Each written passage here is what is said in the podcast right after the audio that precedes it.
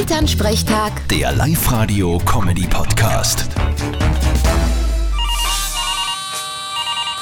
Hallo Mama. Grüß dich, Martin. Jetzt haben wir den Salat. Unser Auto kriegt kein Pickel mehr. Naja, das wundert mich jetzt ehrlich gesagt nicht wirklich. Aber bis jetzt ist es sich noch alle ausgegangen beim Schrauben, Erwin. Aber der verweigert jetzt da endgültig. das heißt aber dann was.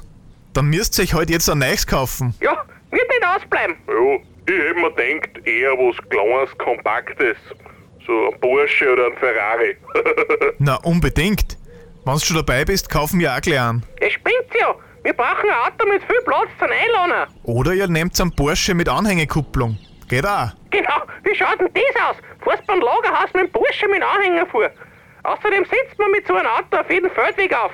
Am gescheitern wäre der Cabrio. Stimmt eigentlich, weil oben ohne im Sommer ist nie ein Fehler. Ja, du Depp. Bitte, Martin. Elternsprechtag. Der Live-Radio-Comedy-Podcast.